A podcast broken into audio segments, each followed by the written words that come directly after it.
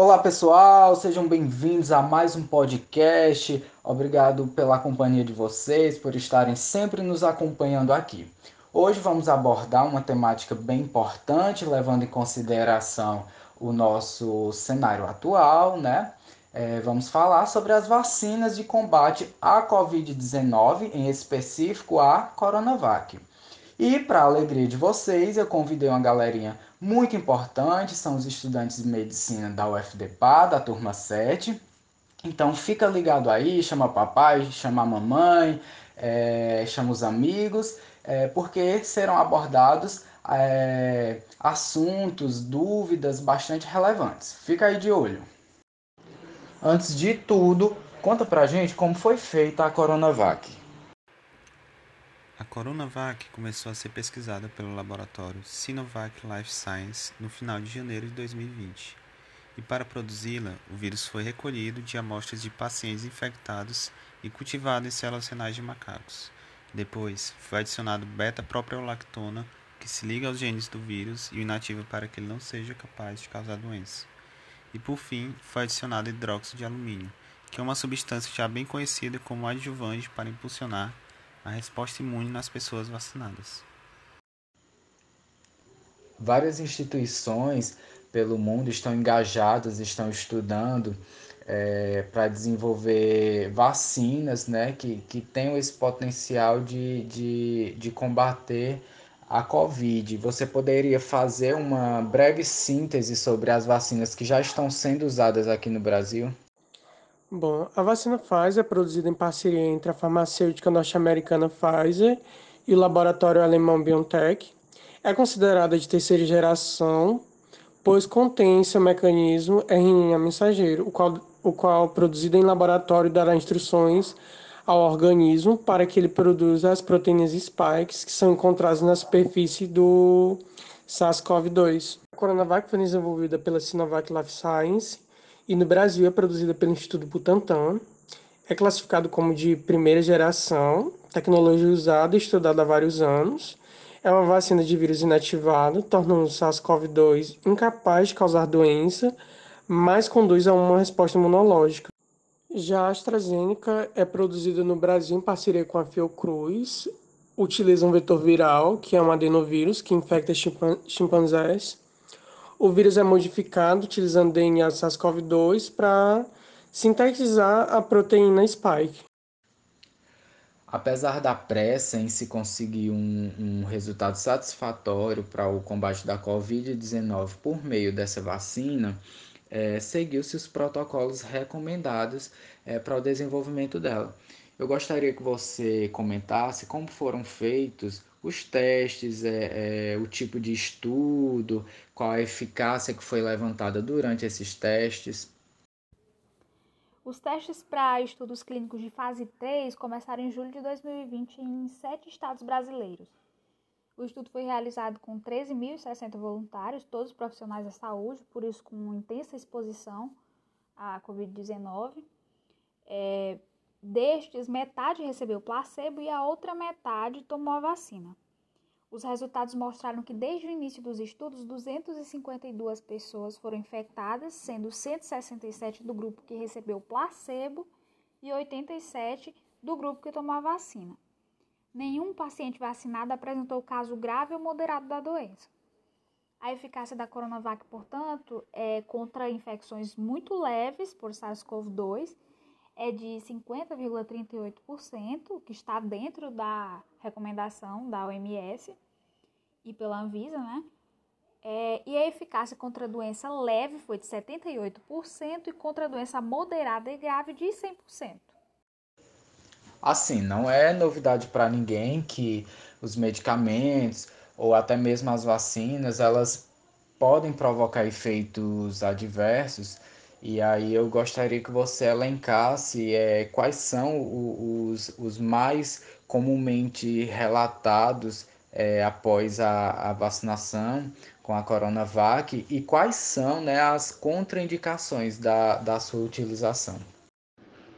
Dentre os efeitos adversos mais esperados após a utilização da Coronavac, temos estes: dor, fadiga, febre diarreia, náusea e cefaleia. Porém, as pesquisas não descartam a possibilidade de ocorrer eventos ainda não registrados. Além disso, o uso da Coronavac é contraindicado em situações de saúde como doenças agudas febris, sejam elas moderadas ou graves, e também em caso de pacientes que relatem reação anafilática a uma dose anterior da vacina. Bem, agora eu gostaria que você destacasse algumas informações contidas na, na bula da Coronavac, né? Informações mais relevantes como, por exemplo, a quantidade de doses que são necessárias, o intervalo entre essas doses. O que, é que você pode me dizer? Bom, em primeiro lugar, é importante ressaltar que essa vacina absorvida do COVID-19, ela possui uma apresentação de suspensão injetável. E a via de administração utilizada e que está indicada na bula é a intramuscular. E, e lá está bem especificado, dizendo que outras vias não devem ser utilizadas. Então, intravenosa, subcutânea, intradérmica, são vias que não devem ser utilizadas. É, além disso, essa vacina ela vai ser indicada para pessoas que possuem 18 anos ou mais, com o objetivo de imunizar ativamente contra a doença causada pelo SARS-CoV-2. Bom, com relação ao esquema vacinal, a vacina Coronavac ela vai possuir esse esquema com duas doses, sendo que o intervalo recomendado entre essas duas doses é de duas a quatro semanas. Porém, os estudos indicaram, é, como está descrito na bula, que os melhores resultados são obtidos quando se é, respeita o intervalo de 28 dias. Bom, então essa vacina ela vai induzir o corpo a produzir anticorpos por meio da imunidade adaptativa. Até agora ainda não há como afirmar se vão ser necessárias doses de reforço, né? Porque é, são necessários mais estudos aí a longo prazo para poder determinar. É, além disso, a aplicação da vacina Coronavac ela é contraindicada caso a pessoa possua alergia a qualquer um dos componentes da vacina. E também, se a pessoa estiver com febre, é, doença aguda ou início agudo de alguma doença crônica, essa vacina também é contraindicada. O volume correspondente a uma dose dessa vacina é de 0,5 ml e ela deve ser mantida em condições assépticas e num, num intervalo de temperatura que respeite aí em torno de 2 a 8 graus Celsius. Bom, com relação à gravidez e à lactação, é, são necessárias é necessária uma avaliação médica em cada caso, né? Por o profissional de saúde que acompanha a gestante, ele deve indicar ali eh, se essa gestante vai poder tomar a vacina ou não. No entanto, com o Ministério da Saúde atualmente, o que ele recomenda é o seguinte, que as gestantes não eh, sejam imunizadas com AstraZeneca. No entanto, as outras, o Ministério da Saúde disse não haver nenhum problema na utilização de outras vacinas pelas gestantes. Com relação ao uso em crianças, é, como não foram realizados ainda estudos com esse público específico, ainda não é recomendada a utilização em menores de 18 anos, né, porque todos os estudos utilizaram pessoas acima de 18 anos, 18 anos ou mais. E é importante ressaltar também que interações medicamentosas podem ocorrer, né? Já que o uso de fármacos que afetam a resposta imune do indivíduo pode alterar o efeito da vacina. Então é importante também analisar cada, cada caso, em cada caso, os fármacos em que é, os fármacos que a pessoa está fazendo uso.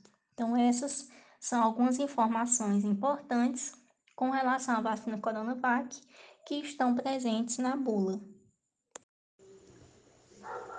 sabemos que alguns países já é, adotaram, já utilizaram a Coronavac. Você sabe dizer quais são esses países e por que, que alguns outros não aprovaram a, a sua utilização? Explica aí pra gente. Então, aproximadamente 36 países utilizam a vacina Coronavac. Alguns deles são o Azerbaijão, Brasil, Chile, China, Hong Kong, que faz parte da China, porém é uma província independente, por isso consideramos colocá-la. Chipre, Filipinas, Indonésia, Malásia, Singapura, Tailândia, Turquia e a Ucrânia. Como já foi falado, não são todos, mas é só para dar mais ou menos uma ideia.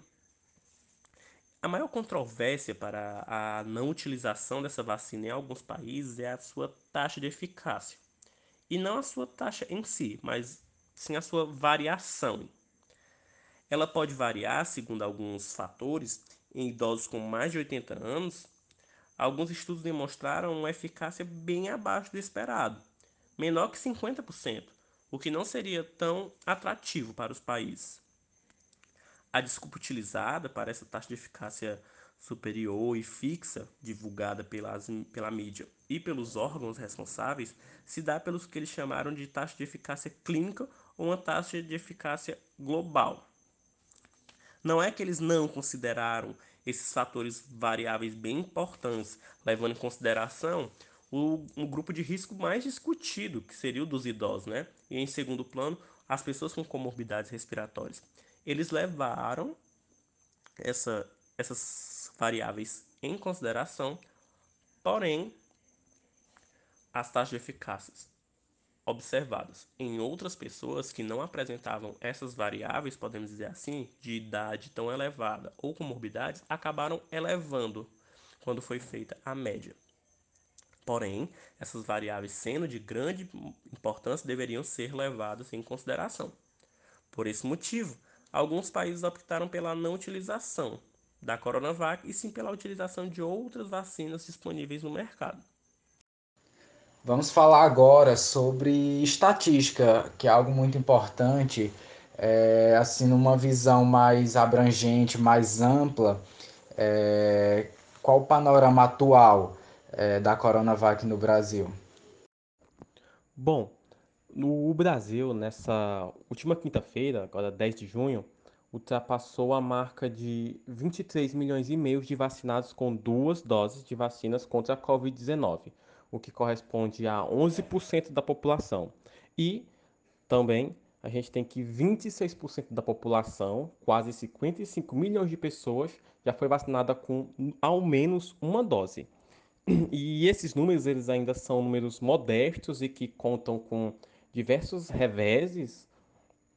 E um desses reveses é a própria paralisação da produção de vacinas pelo Instituto Butantan por falta de insumos que no Instituto Butantan nós vamos ter essa produção da vacina Coronavac, numa parceria com o laboratório Sinovac. E devido a essa falta de insumos, a última entrega ocorreu em 14 de maio. Assim, só foi nessa última sexta-feira, agora 11 de junho, que o Instituto Butantan voltou a liberar outro lote de vacinas mais de 800 mil doses da Coronavac para o Ministério da Saúde. E dentro das estatísticas de vacinação geral, a gente vai ter que 54% de todas as doses aplicadas no Brasil derivam dessa parceria entre o Butantan e a Sinovac, a vacina Coronavac. E trazendo esses números aqui para a nossa realidade, para um nível mais regional, é, o que, que você pode nos dizer a respeito? Trazendo essas estatísticas para um contexto mais regional, a região sudeste é aquela com um maior número de vacinados, isso em números absolutos. Além disso, os estados que mais vacinaram em números absolutos foram o de São Paulo, de Minas Gerais e o do Rio de Janeiro, todos eles com uso predominante da Coronavac.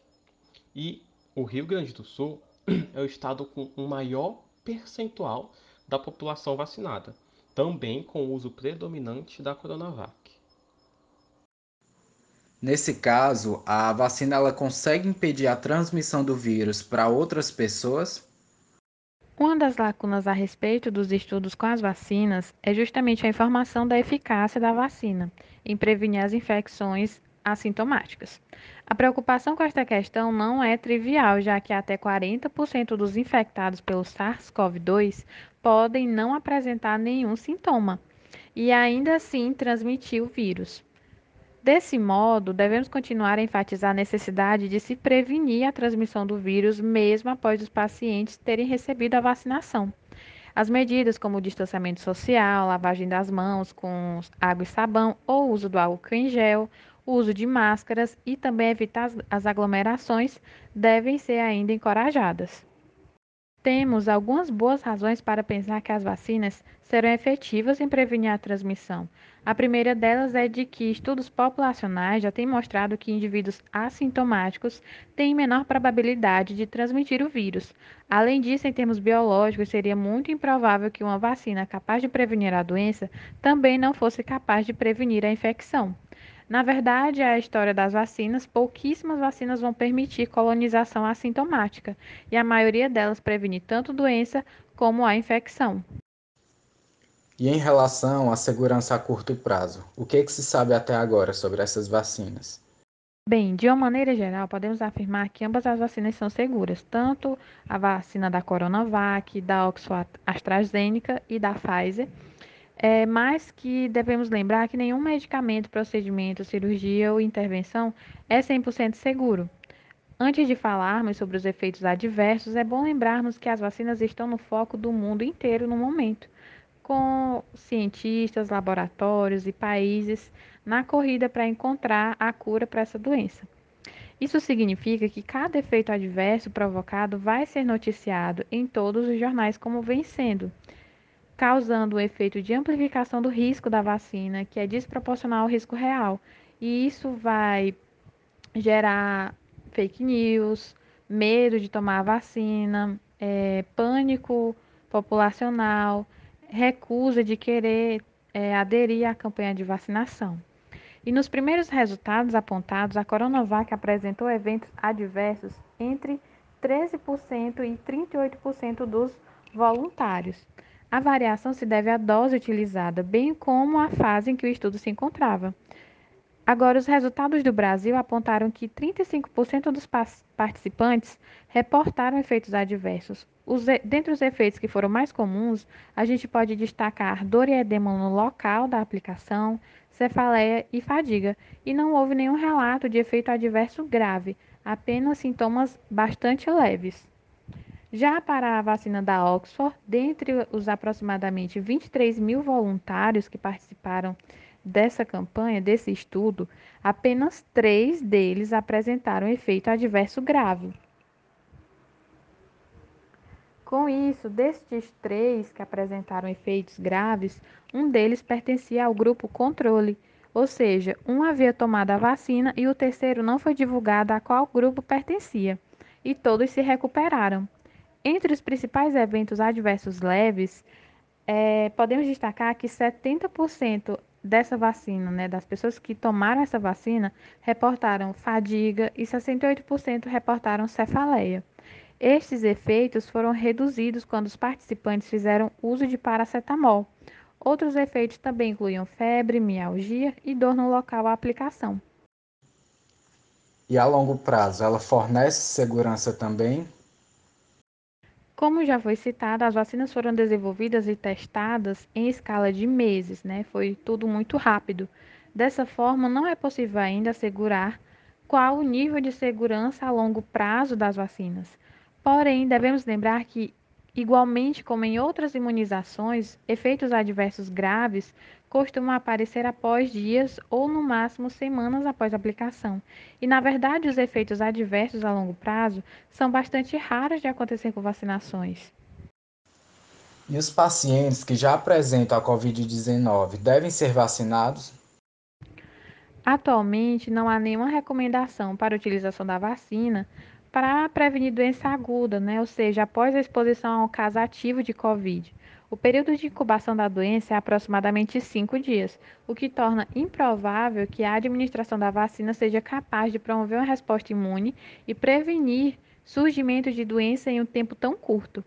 Então, a recomendação para aqueles que foram expostos à Covid é de que mantenham os 10 a 14 dias de quarentena antes de realizarem a imunização. Uma vez que já esteja recuperado da Covid, ele pode então receber essa vacina? Sim, o paciente que é recuperado da Covid, ele pode tomar a vacina. As pesquisas com as vacinas incluíram pessoas também que foram expostas ao vírus, que foi baseado nos testes de anticorpos, e a vacinação nesse grupo foi efetiva e segura, já que a reinfecção durante os primeiros 90 dias é muito rara. É possível que os recém-infectados desejem adiar a vacinação, mas caso queiram se vacinar antes, não há contraindicação. A ressalva é para os pacientes que receberam tratamento com anticorpos monoclonais ou plasma convalescente. Para estes, faz-se necessário aguardar o período de 90 dias, pois o tratamento com estes agentes é capaz de inativar as vacinas, tornando-as menos efetivas. A vacinação, ela consegue afetar, é, comprometer a testagem e o diagnóstico do paciente com Covid? Bom, isso vai depender do teste que foi realizado. Para testes de RT-PCR e detecção de antígeno, as vacinas não vão influenciar nos resultados. Porém, o mecanismo da vacina gera anticorpos contra a proteína spike do SARS-CoV-2. Portanto, se o teste sorológico avaliar a presença desse tipo de é, anticorpo específico, os resultados podem ser falseados pela vacinação. Então, pessoal, é, obrigado pela participação de vocês, obrigado meninos aí da UFDPA, é, obrigado você ouvinte que nos acompanhou até agora. Eu espero que é, os questionamentos, as dúvidas de vocês tenham sido contempladas. É, qualquer dúvida é, pode estar encaminhando aqui para a gente, tá? Então, um grande abraço e até a próxima.